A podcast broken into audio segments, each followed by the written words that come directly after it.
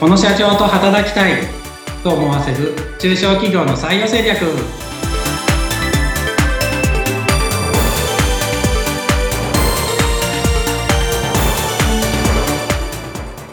採用定着士で社会保険労務士の梅田です。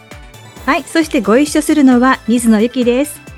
そしてですね今回も戸越祐介さんお越しいただいています。戸越さん今回もよろしくお願いします。はい、えー、税理士のところです。よろしくお願いします。はい、えー、3回目のお付き合いということで、ずいぶん慣れていらっしゃいましたね。えー、ちょっとまだ緊張してますね。はい、でも笑顔がとてもだいぶ大丈夫。そう、笑顔が出てくるんで、も大丈夫、ね、はい、だいぶ素敵になってきましたけれども、えっと、実はこれ配信で音声だけ聞いてらっしゃる方と、それから YouTube になりますかね、この画面も一緒に見ていただける方といらっしゃるんですが、ぜひですね、音声だけお聞きの方は YouTube の配信もご覧いただきたいかなというふうに思います。さあ、そして、梅田さん、戸越さんとお話をすればするほど、はい、もっと聞いてみたいっていうことが出てきますよね。そうですね。うん。今回はどんなお話聞いていきましょうか？はい、まあ、今回も、そうですね。まあ、前回の収録の続きというか、まあ、前回も人の話をずっとしてたと思うんですけど、その辺のあたりをもうちょっと深掘りしていきたいなと思ってます。はい。じゃあ、実際に質問に移っていきたいと思うんですが、梅田さん何からお伺いしましょうか？そうですね。まあ、東郷さんの考えるリーダーシップって何なのかなっていうのをちょっと聞きたいなと思います。リーダーシップ。東郷さんいかがですか？はい、ありがとうございます。えっ、ー、と、リーダーシップですよね。えっ、ー、と、そうですね。あの、まあ、えっ、ー、と、私の中の考えるリーダーシップっていうのは、えー、それこそあの、多くの、あの、経営者の方々とお会いさせていただいている中で、あの、日々常々感じるんですけれども、あの、なかなか自分っていうのはね、あの、本当大した能力がないんじゃないかなとは思っています。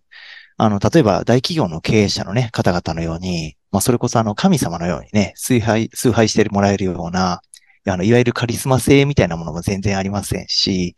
あとはまあ、梅田先生のようなね、こう、自流の流れをつかむ、天才的な嗅覚があるっていうわけでもないんですよね。なので、まあ、あえてその言えるのであれば、まあ、私にできることとしたら、ちょっとまあ地味ではあるんですけどね。あの、まあ、みんなが働きやすいと思ってもらえる環境を作っていくってこと。あと、まあ、短期的な目線じゃなくて、長期的な目線で考えて仕組みを作っていくってこと。あと、まあ、がむしゃらに、まあ、あとはもう頑張ることぐらいかなと思うので、あの、まあ、税理士業界の中ではね、まあ、うち残業時間っていうのはかなり少ない方だったと思うんですけれども、あの、私のとこへの労働時間だけはね、かなり打ち切りでハードワークを行っている自信があるので、あの、リーダーシップと呼んでいいのかわからないですけれども、私の働き方のスタイルというのはそのような形にはなっていますよね。うん、残業時間って実際どのぐらいですか？ん？あ、残業時間ですか。言ってたけど、残業時間。そうですね。あの、まあ、みんななんですけども、えー、えー、1日あたり1時間を切るぐらいになるですかね。1ヶ月で20時間ないぐらいなのかなと思って、早い時は定時で帰っちゃいますしね。で、繁忙期とかでも、うん、えー、あれですかね。うん、だいたいまあ3、年間通して20時間とかぐらいなんで、まあ、繁忙期とかで30時間ぐらいとかですか。1日1時間から1時間ちょいぐらいとかなので、業界全体でいくと多分かなり少なめになるのかなとは思います。そうですよね。結構、税理士さん1月、2月、2月、3月か。の時期とかって結構、多いです、ね。遅い時間まで働いてるイメージがありますよね。よく、不夜城ってね、あの言葉が税理士事務所を使われるくらい なので、あの、まあね、冗談抜きで2時3時まで、あの、まあ仕事してるような事務所さんっていうのも結構、結構あられたりする中では、うん、うん、まあ比較的検討できているのかなとは思いますよね。あの、うん、残業時間が短いというのは何かやはり工夫であったりとか取り組みがあるかと思うんですが、どんなこう理由で残業時間が短くなってるんですか？そうですね。まあそれこそ、まあいろいろあったんですけれども、うん、あの、一時期やっぱりこれだけ急にお客さんが増えてしまったりしたら、あの、かなりみんなに負荷がかかってしまったことがあったんですよね。で、一時的にその残業時間っていうのがものすごく増えてしまったことがあって、ちょっと大変な思いをさせてしまった時期があったんですけれども、あの、まあ、ね、このままじゃダメだなと思って、あの、今やってるのが、えー、1年後を見据えた積極的な採用っていうのを、えー、行ってます。で、常にちょっと少し余力がある状態にして、まあ、業務の平準化とか教育、研修の時間を確保したりとか、あと、クラウドですとか RPA ですとかの、あの、いろいろな自動化のシステムを活用して、徹底的に効率化しているっていうことですとか、あと、ま、優秀な外部パートナーの方、確保したりとかで、あの、機関業務の負担とかを低減していることによって、大幅に改善されましたね。まあ、おかげさまでね、ここ1年で20人ぐらい人が増えているので、あの、採用に関してあの、特にですけど、梅田さんにお世話になっているので、頭上がらないですよね。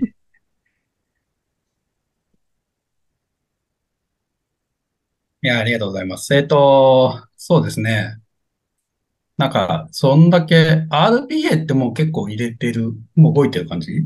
?RPA はまだあれですね。全然これからですけれども、あのー、えー、あれですかね。今開発中ですけど、ある程度いくつかは仕組みは取り入れてますね。例えば、会計と税務って違うシステムをうち使ってるんですけれども、あの、マネーフォワードっていうシステムと、あの、NTT データさんの達人っていうシステムを使ってるんですけども、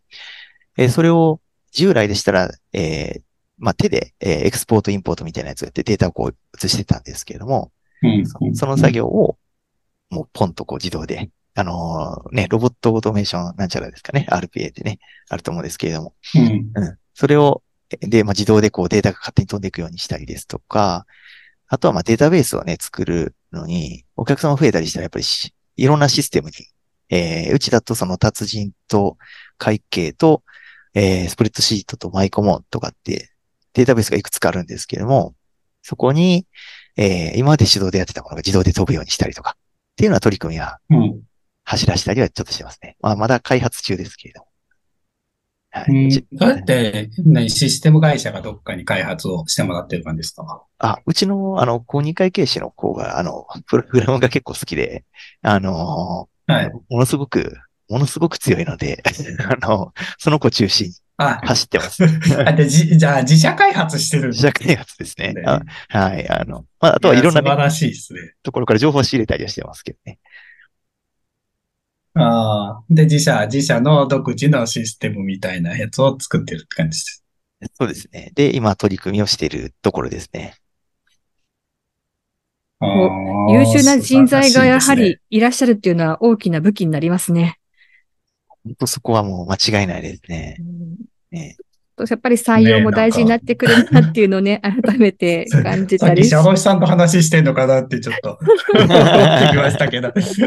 あれですよね、多分売り上げ上げていくにあたって、やっぱ組織すごく大事みたいな意識がだいぶあるっすよね、多分。うん、そうですね。あの、そこは。小林さんと中で。うん、それはすごく大事かなと思いますよね。やっぱり、ね、あの、まあ、前々回ですかね、少しちょっとお話もしましたけど、うちの商品って基本的にはもう人になるので、もういかにその価値を高めていくかっていうのが、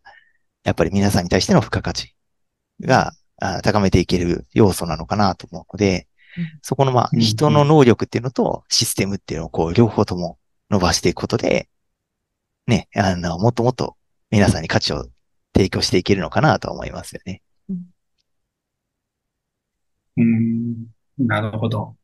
じゃあ、そんなえっと、感じで組織運営してて、従業員とどんな関係を築きたいとか、なんか、まあ、良好な関係築いてるんだろうなっていう気は、まあ、離職率もね、非常に低いので、まあ、するんですけど、その辺ってどうです？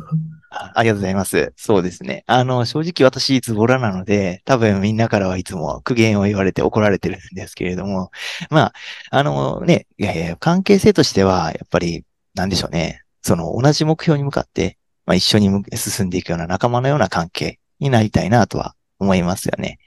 で、あの、まあ、多くのね、えー、企業ですとか業種の中から、やっぱり偶然、あの、同じ場所で、同じ時間で、同じ仕事をこのできるっていう、このご縁っていうのは、本当かけがえないものじゃないかなと思うので、まあ、今の時代ね、こう、なかなか終身雇用っていうのもなくなっていって、まあ、ね、なんていうんですかね。まあ、働き方が本当渡り鳥のようになっていくっていうふうには言われてますけど、まあ、できればね、あの、ちょっと甘いかもしれませんけど、私たちの会社っていうのは、80歳ぐらいまで、あのね、おじいちゃんおばあちゃんとかになっても付き合えるような関係っていうのを作れれば幸せかなとは考えてやってますよね。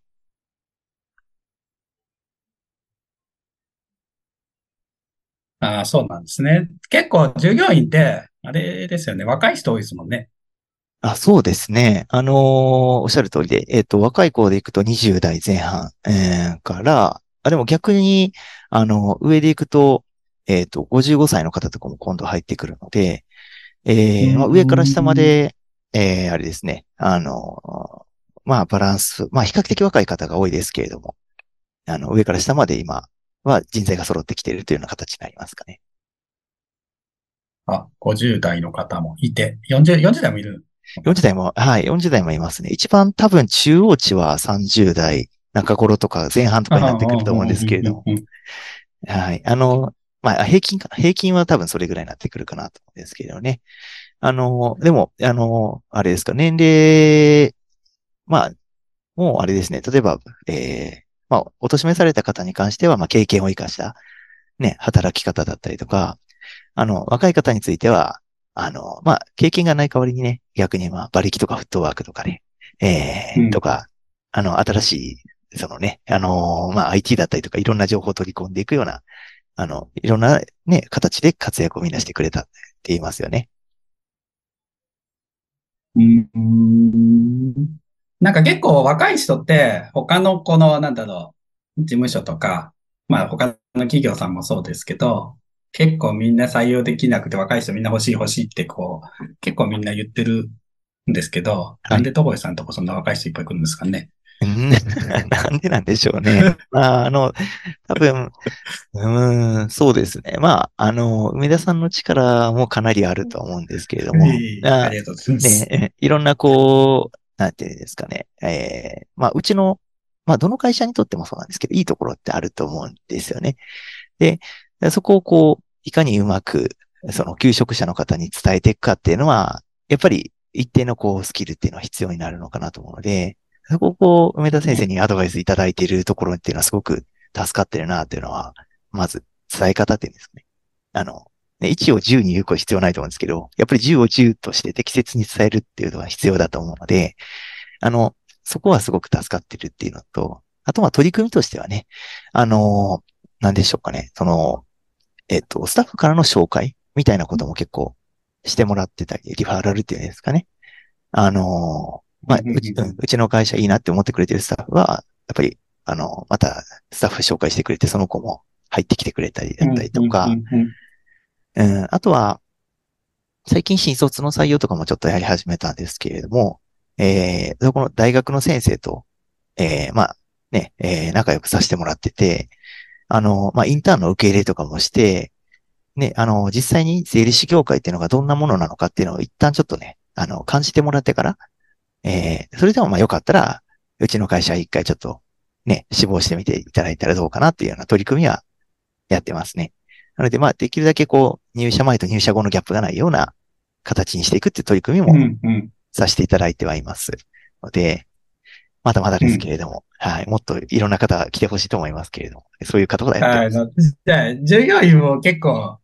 お客さんと一緒で紹介で取ってるのも結構多いって感じなんですよね。あ、そうですね。結果的にそうなりますね。お客さんもそうですけど、スタッフの紹介っていうのもありますね。ですよね。なんかね、すごいなと思って。いやいやいや。聞き惚れてますね、もう先採採ほどからね。用コンサルできるんじゃないかなと思っいやいて。やいやいや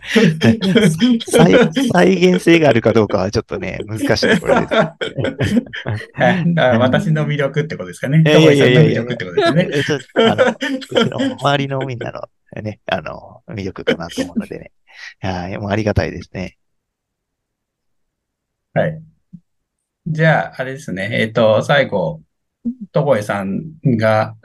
なんですかね。多分、まだまだお仕事増えて、いっぱい雇用する人、採用したい人いっぱいいると思うんで、その人に最後呼びかけしてもらって終わろうかなと思います。あ ありがとうございます。そうですね。あのーえー、何ですかね。まあ、あの、そうですね。えー、まあ、あれですね。まあ、うちの会社、えー、なんですけれども、まだできて、あの、本当まあね、2年ちょっとぐらいの、本当に、えー、出来たての税理士事務所なんですけれども、あのー、まあ、本当多くのね、えー、まあ、仲間たちが今集まってきてくれて、お客さんもね、集まってくれて、どんどん今伸びてる状態です。で、特にね、あの、まあ、来てもらってる仲間でも、あの、すごい人たちもどんどん集まってくれてて、例えば学生時代ね、公認会計士受かっちゃったりとか、税理士試験3、4年で受かったりとか、業界歴は20年以上の人だったりとか、金融機関とか保険業界とか、まあ、証券会社とか、普通の一般の事業会社とかでも、ね、あの、経験を積んでる人とかって、いろんな人が集まってきてくれてます。で、あのね、すでにあの、私よりも優秀なスタッフっていうのがいっぱい来ているので、まあ、将来どうなるかわからないですけど、あの、確実に伸びていけるかなと思うので、非常に楽しみですよね。なので、まあ、あの、いろんな皆さんの知識とか経験っていうのが、別に税理士に限らず、あのね、えー、うちのところね、会社では活かせる機会があるんじゃないかなと思うので、あの、うちのね、あの、会社で欲しい人材像っていうのが、えー、まあ仲間と仲良く仕事がしたいと、とか、あと真剣に仕事に向き合える人、とか、あと成長したい人、とか、あとお客様のありがとうっていう言葉をやりがいと感じれる人、とか、あと組織の成長を共に楽しめる人、えー、とかっていうのはすごく、あの、求めています。まあそんなね、あの人であれば、当社でも必ず活躍していただけると思いますので、ぜひ、ね、あの、うちに遊びに来てもらえたらと思いますので、よろしくお願いします。さて、梅田さん、今回お聞きいただきまして、いかがでしたか？そうですね。まあ、聞いて、まだまだきっと組織も大きくなっていくんだろうなっていう感じを受けました。うん、はい。ということで、まだまだ戸越さんにはね、お聞きしたいことがあるということで、もう一回だけお付き合いお願いできますか？あはい、ありがとうございます。よろしくお願いします。はい、ということで、また次回も戸越さんにお話を伺っていきたいと思います。ということで、今回は梅田さん、戸越さん、どうもありがとうございました。ありがとうございました。ありがとうございました。